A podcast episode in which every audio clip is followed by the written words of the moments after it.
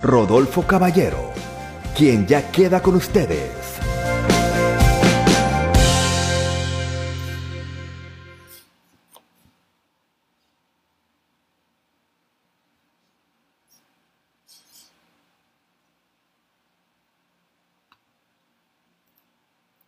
Buenos días amigos de arroba recárgate con Rodolfo Caballero. Bienvenidos a este live de Recárgate para vivir con pasión. Esta mañana con una invitada muy especial. Ya vamos a, a entrar en la señal de Oeste en este momento. Yariela Yolani, bienvenida. Mucho gusto. ¿Qué, tal? Muchísimas gracias. ¿Qué tal? Ya, ya, ya estamos. Buenos días. Contento de tenerte con nosotros. Gracias, el placer es mío. Voy a volumen está lo máximo. Ahora sí. Vamos a ver. Ajá. Y... Aquí está. Aquí está. Saluda a los amigos de el Instagram Live que ya están viendo tu hermoso rostro. Isis Martínez Correa. Gusto de saludarte.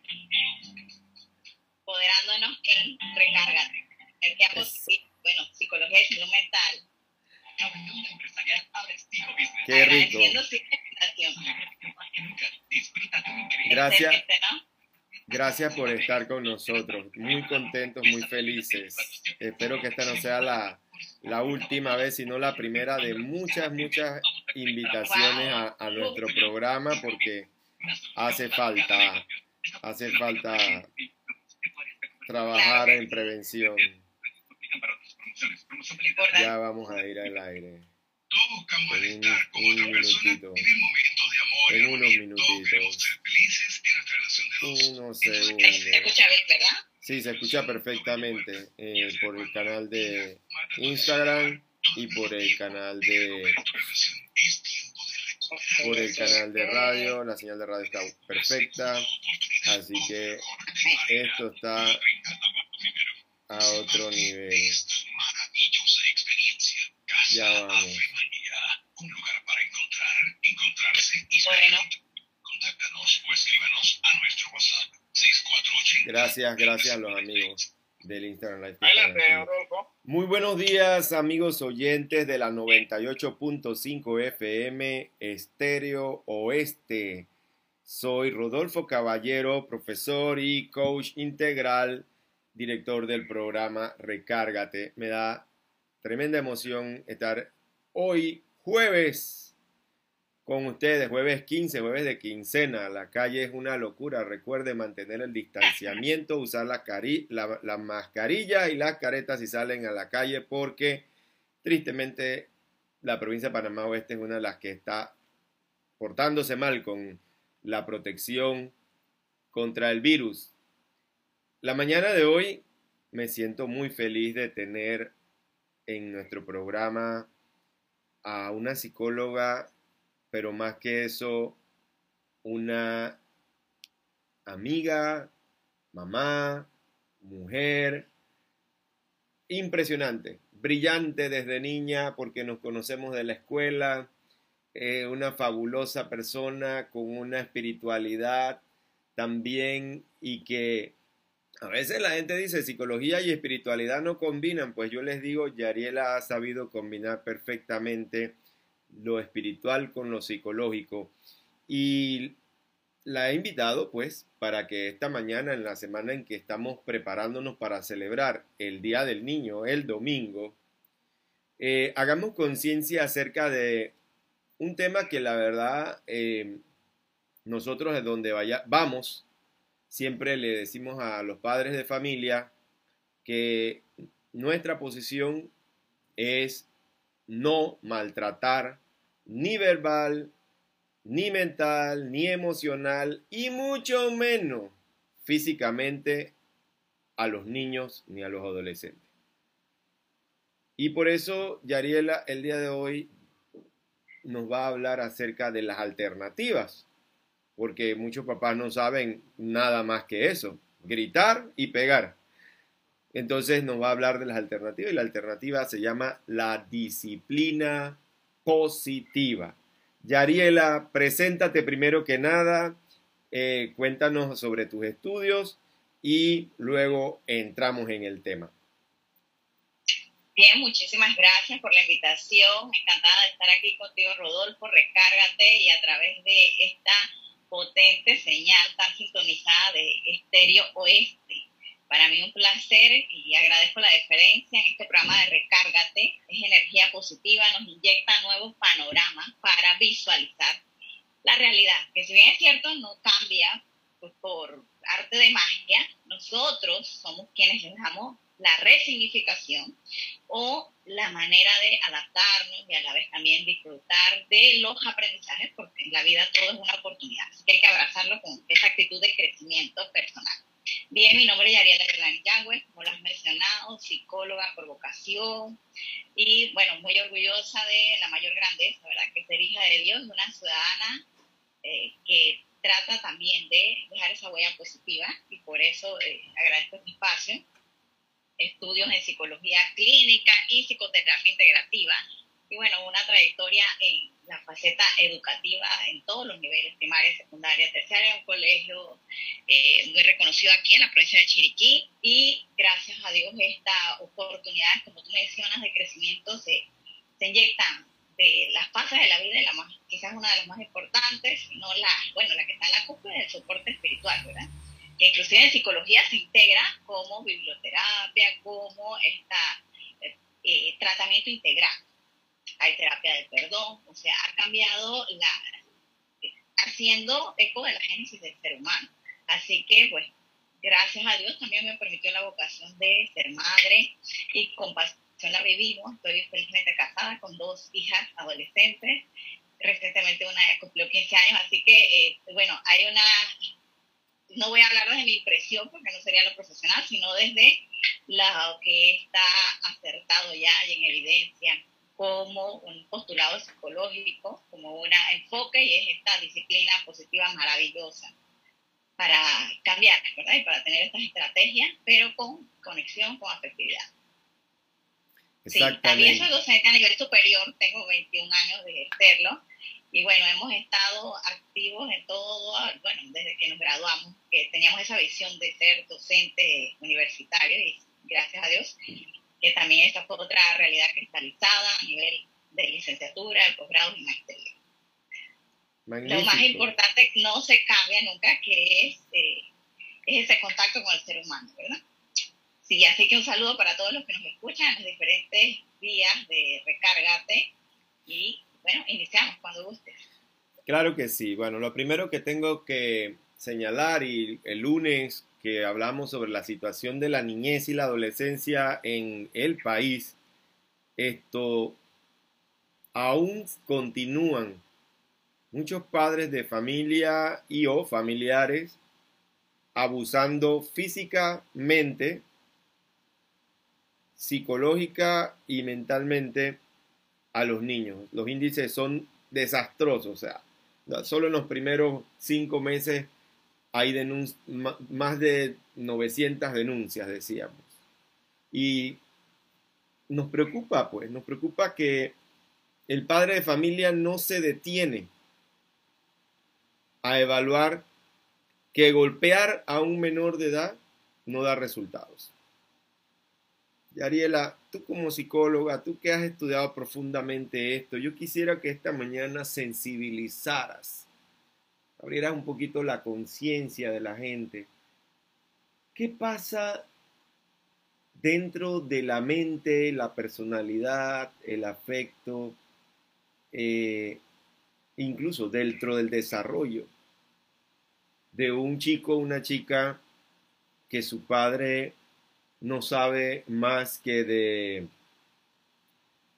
bofetadas, puño, rejo, o bueno, todavía a veces lo más duro, palabras que, que duelen más que los golpes, ¿no? Palabras que hieren y golpes que duelen. Entonces el niño vive en una dinámica que, que lo afecta. Yo quisiera que tú nos y ayudaras a entender esto, porque no, no, no siento que,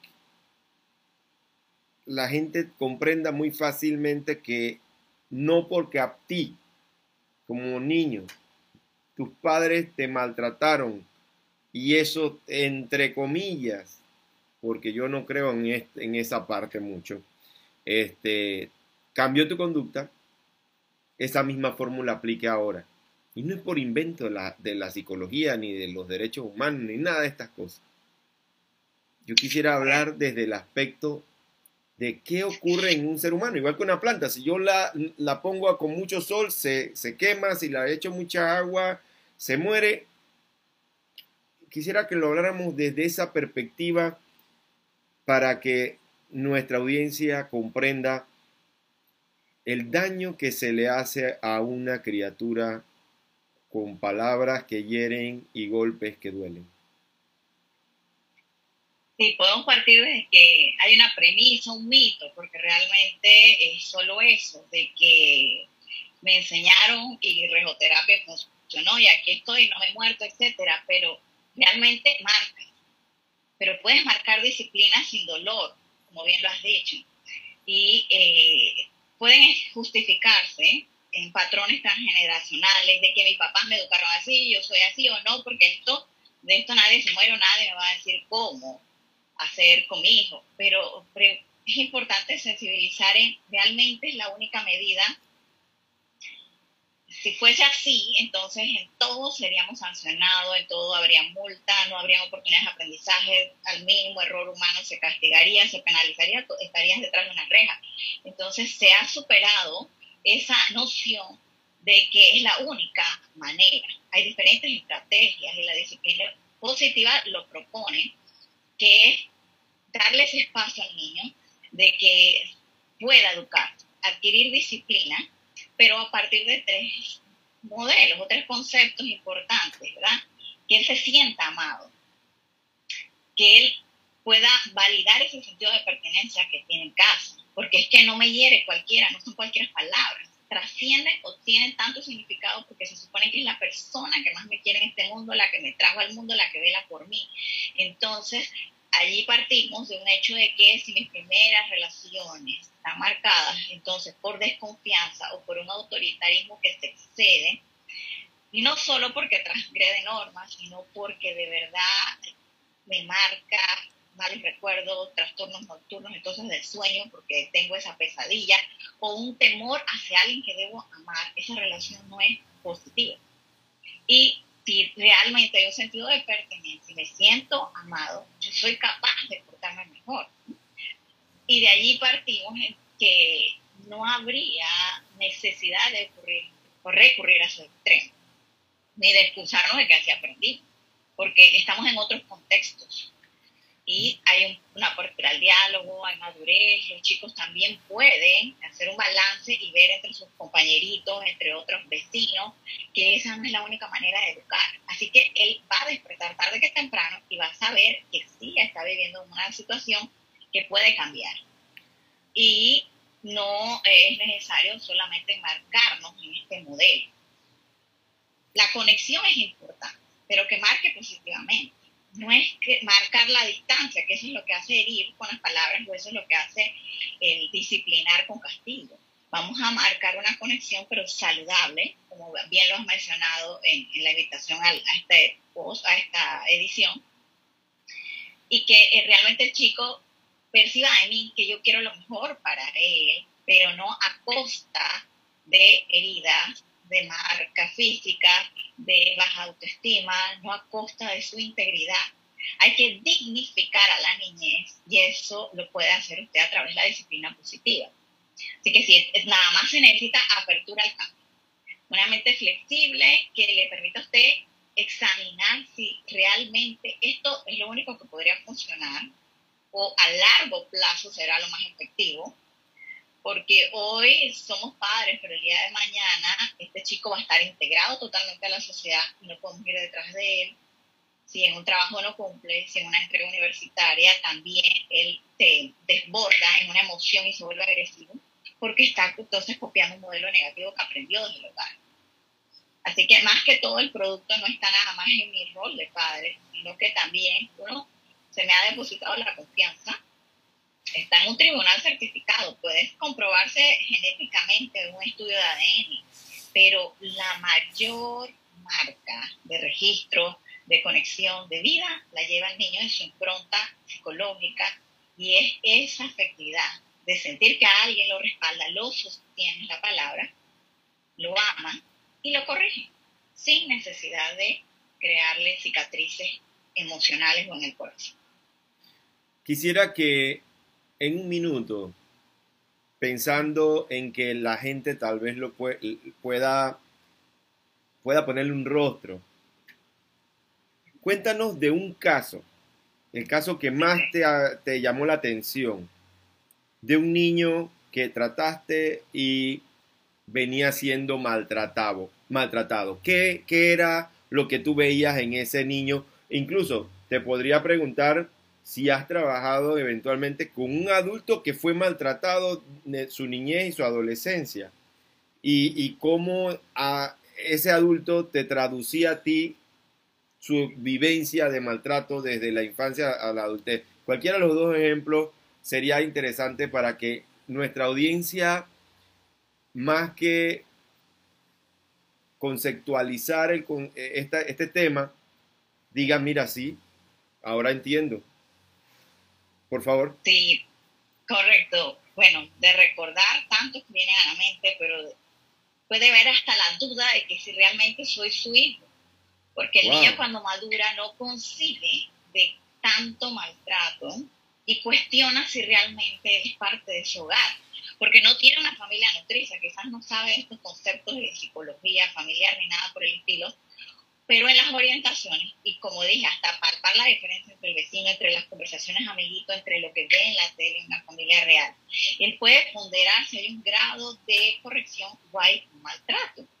Así que eh, eso es impactante porque dudar de tu identidad dentro de un hogar por el hecho de que sientas que se ha exacerbado el nivel de corrección o este, algo que va en detrimento de su propia eh, identidad, de su propia valía personal, entonces es terrible, ningún papá le gustaría que le cuestionaran. Es más, podrías tener un hijo adoptado y que se sienta tan eh, identificado contigo como padre o tan dentro de este hogar. Recordemos que la familia es un sistema.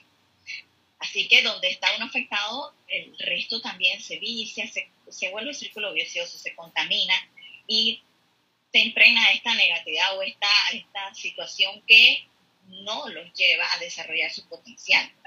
Porque si yo siento que en la primera instancia mis pedestales me deben querer a mí, o que son los que espero yo, o que están los mandamientos en la clase que, que recibo en la escuela, en la clase de religión, etcétera, lo que me dicen, y esos son los que no me quieren, ¿yo cómo voy a confiar en el mundo?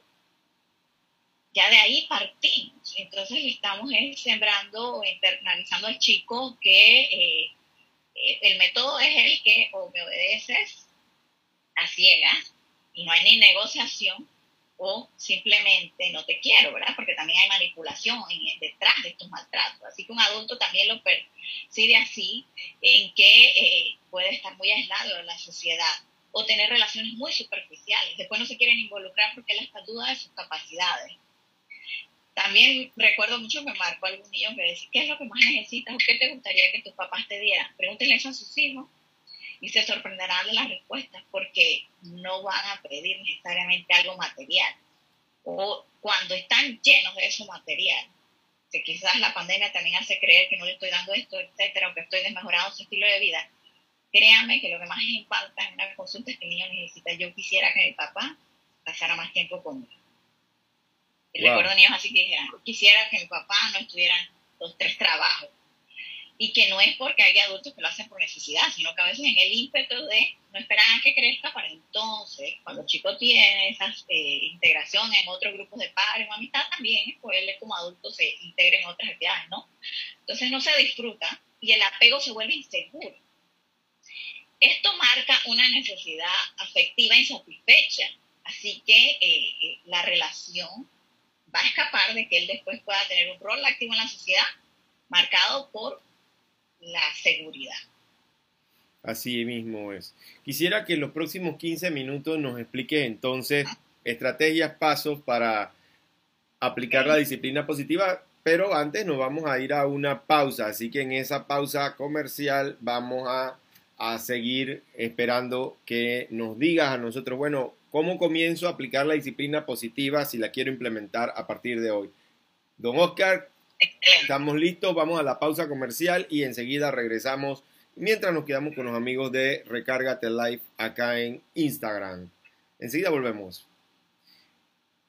Este, vamos a, vamos a, tener que, que, volver eh, a, otra vez a, entrevistarte más, porque creo que eh, este es un tema muy, muy profundo eh, y a mí me gustaría realmente que pudiéramos explicarle a los papás más sobre estos conceptos de que lo que acabas de mencionar, de que cuando son adultos, son adultos los niños maltratados se vuelven inseguros para tomar decisiones y bueno, tomar decisiones de, serias, o sea, casarse, a qué pareja elige, qué carrera elige, qué, qué trabajo elige, o sea, todo eso es marcado con, por las huellas que dejamos como papás en los niños, en los adolescentes, y eh, esto los hace que se adapten mal, digamos, a la vida de adultos. Que pierdan muchas funcionalidades que tengan a su favor.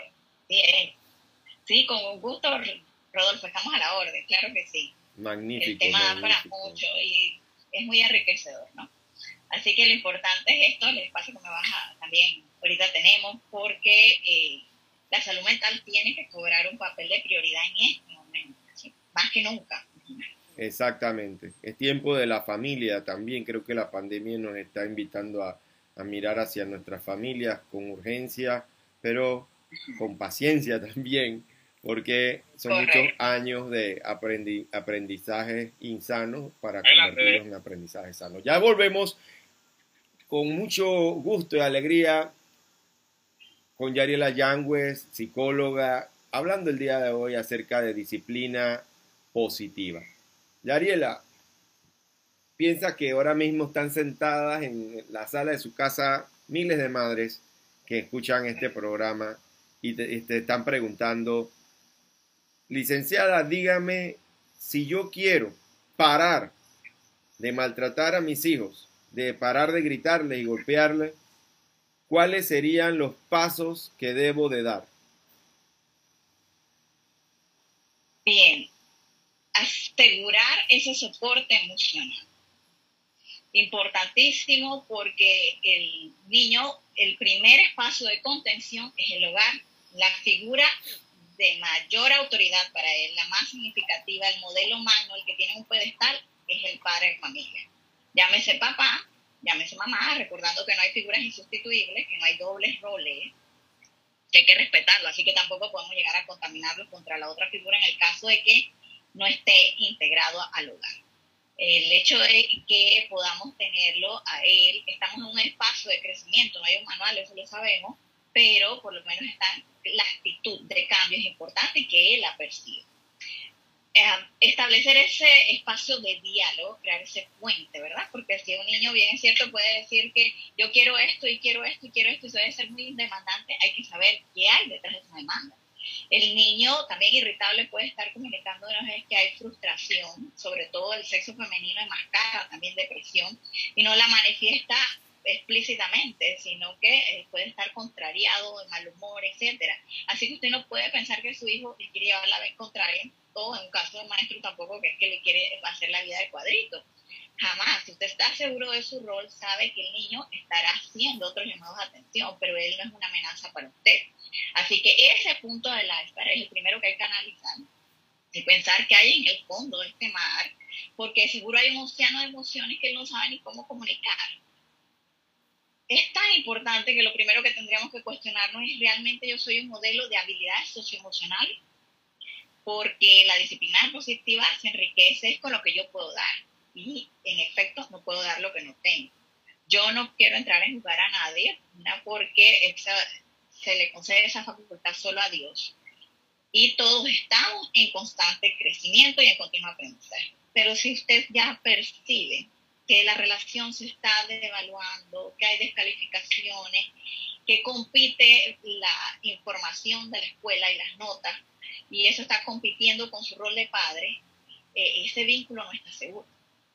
Hay que estrecharlo y hay que trabajarlo. Entonces ya usted tiene pinceladas de que no todo está bien y no es por gusto un arrebato, no es por gusto que el niño quiera llorar por cualquier evento y que se le marquen las lágrimas y todo. Hay que validar los sentimientos, eso también es importante, porque a veces por el hecho de que este varoncito no puede llorar o no se puede expresar y lo que hacemos es que guardar y reprimir siempre va a ser una base de una disfunción, para no ir a más, a hablar de patologías, ¿verdad? Entonces, en este lenguaje sano, equivalente, tenemos que saber que es una relación que no es de poder, porque ¿qué más poder quiere usted que ya está pudiente en la escuela? ¿Qué más quiere usted que es el que le lleva las vacunas, el que está registrado civilmente como el responsable? Entonces no tiene que pensar que usted compite como poder, el poder es Lo que necesita hacer es trabajar esa relación, porque ni siquiera en un trabajo el poder se gana por autoridad es democráticamente. Usted más lo gana por el modelo, por guiar. De ahí es que viene la palabra liderazgo, ¿verdad? De líder, de guiar. Y lo importante es esta relación transversal en que nos podamos comunicar. Porque este niño no se va a quedar con esta edad y de por sí viene, porque viene la adolescencia y va a tratar de él marcar también su espacio y a la vez decir que le gusta. Entonces, más que todo, la estrategia también, entonces, así mismo como valido los sentimientos, así mismo como le digo te amo, así como trato de negociar y darle opciones. Y, por ejemplo, no quiere hacer la tarea, entonces no es que la vas a hacer porque yo digo, no. En el trabajo no lo van a llenar en memo y usted va a estar ahí detrás de él, allá en la clase de educación física, cuando no quiera dar las 10 vueltas al gimnasio. Es, vas a hacer la tarea antes la, del almuerzo o después del almuerzo. Y le estás diciendo que lo va a hacer, pero le estás dando opciones. Y es diferente. Y marcarle ese yo te amo profundamente, pero eh, en este momento no puedo aceptar que tú me hables de esa manera. Le estás diciendo claramente lo que no le aceptas. Y darle entonces la alternativa. Espero que te calme con paciencia. Cuando te sientas mejor, te escucho. Entonces le estoy diciendo que voy a estar allí, pero que sé que le voy a dar su espacio porque en este momento no nos vamos a entender, porque a veces se compite con el tono de voz y algún día él tendrá el tono mayor que el. Así que no marcar este tipo de relación disfuncional. Necesitamos es que él sepa que las necesidades están pues, satisfechas. Y por ahí hay siempre frases de que el, niño con necesidades insatisfechas es el que grita, pide auxilio y lo pide de la manera que ha aprendido en el hogar, que a veces es el berrinche a veces saltar trono de voz, a veces dañar algo, a veces escaparse de la casa, a veces crear algo, un ambiente hostil con los hermanos y hay un conflicto fraterno. Pero él está comunicándonos de alguna manera que tiene una necesidad insatisfecha y no me refiero a lo material. es importante establecer esa relación que no, no es permisividad, no es que él va a hacer lo que quiere, ¿ah? pero lo apoyamos, lo sostenemos, hablando de soporte espiritual, psicológico, y a la vez le damos alternativas. Lo escuchamos. Y esto nos va a abrir otros canales. No puedo decir que hay recetas, pero son tres elementos importantes, ¿no?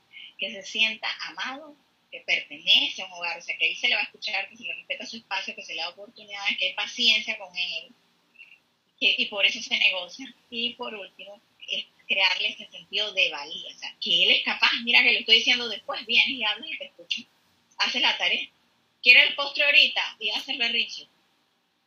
El postre con gusto te lo sirvo después del almuerzo, o ese confito, lo que quieras, pero ¿qué debes comer? ¿Qué es lo que necesita tu cuerpo para que crezcas sano, etcétera? Y ya él va a pensar, ¿ves? estoy dando una oportunidad de pensamiento crítico. Así es. Y después es que puede venir con placer. Así es. Bueno, parece que nos acaba el tiempo. Nos quedan dos minutos. y esto es así, la radio se va al tiempo muy rápido, pero quisiera que destacar o rescatar pues de lo que has planteado mucho me resuena en la cabeza que a veces en los padres y también como profesor yo veo 400 y pico de alumnos, 400 y pico de madres de familia y padres de familia, Y cuando tengo la entrevista con ellos acerca de conducta o problemas académicos de los chicos, llegamos al punto neurálgico en donde esos hijos a veces espejean lo que el padre y la madre no trabajó nunca a nivel psicológico y mental. Entonces, cuando ellos se decepcionan porque dicen, bueno, yo no eh, quería que mi hija saliera embarazada, yo por eso es que estoy eh, siendo tan estricta porque yo salí embarazada cuando era adolescente. Entonces repiten el mismo patrón que tuvieron con ellos y no les dio resultado con sus hijos en lugar de aprovechar, como decimos nosotros, el veneno para convertirlo en un antídoto, es decir, volver una situación de herida, una situación desafortunada en una, una situación bienaventurada o, mejor llevada, o ponerle a la situación sabiduría y compasión. En ese sentido, ya para terminar, Yariela, eh, que vamos a volver a seguir invitando para seguir hablando sobre el tema, quisiera que entonces eh, dieras eh, tus palabras de cierre para terminar el programa del día de hoy. Bueno, el mejor modelo de, de padres va a estar siempre hasta en la memoria de los chicos cuando ellos reflexionen cómo nos recuerdan. Importante ser expresivos, importante la calidad de tiempo y la calidez de tiempo. Habían tantas personas asustadas que tenían que estar confinadas y cómo en la seguridad del hogar no te puedes sentir a gusto. ¿Qué está pasando? porque siempre esas vías de escape llaman la atención y que aunque viene un niño y de repente, bueno, no sé, hay familias bendecidas quizás no planificadas en la pandemia y tienen otro hijo, pero está como también ese ímpetu y, más de todo buscar o impactar afuera o impresionar, cuando realmente al final de los días tu vida va a estar más que todo evaluada es por este papel, de este nunca nos jubilamos. La huella para siempre. Exactamente. Y aunque no exista manual, hay que retomar, ¿verdad? Y hay que crecer con nuevas experiencias. Y así como nos interesa un cantante de la vida, o no sé qué, o el acuerdo, el último aprobado del memo o el comunicado del MISA, bueno, también hay maneras de buscar información acerca del tema, de conversarlo también, en el caso positivo, de buscar la, la ayuda para la orientación requerida. Eh, ahora mismo no le pedimos a los papás que se absorban ese rol de, de, profesores, pero muchas veces los papás también quieren absorber el rol de amigos y no porque estén los hijos en el círculo familiar, como ahora más tiempo que antes. Y hay que recordar eso, el amigo no te pone condiciones. Nosotros como papás en una crianza positiva necesitamos crear requisitos para que este chico se pueda insertar funcionalmente a la sociedad. Así que eh, no es nada más exigiendo, también es estimulándolo, también es estando tener algo muy claro, no irse al extremo de alabar, porque alabar es alimentar el ego al chico. Y ese ego se le puede pinchar en un momento dado, con, no nada más con un bullying, con cualquier situación y se va abajo. Es, es. halagar, porque ahí nutres el alma. ¿Cómo lo puedo halagar? ¿Cómo puedo marcarle esas diferencias positivas? ¿Cómo puedo hacerle sentir que de verdad lo quiero y no es con excesos? sino comunicando lo importante que es para mí, preguntarlo, cada, niño también tiene su mundo. Y estar muy atento a esos cambios importantísimo. Muy bien, me quedo con eso, porque se nos acabó el tiempo. Te doy las gracias, Yariela. Le doy las gracias a los amigos oyentes de Estéreo Este 98.5 por este espacio de hoy de Recárgate. La verdad que estamos fascinados con todo lo que nos ha dado y aportado nuestra amiga Yariela Yangües, a la cual pueden seguir en su cuenta arroba Yariela Yolani en Instagram y ahí lo van a poder ver después en YouTube Podcast y en nuestro Instagram Live. Nos vemos mañana, queridos amigos. Soy Rodolfo Caballero y me dio mucho gusto estar con ustedes. Hasta mañana, nueve y media de la mañana por Estéreo Este. Felicidades por el programa, excelente. Gracias, Gracias Yariela. a la salud mental. Gracias. Estéreo Oeste presentó el programa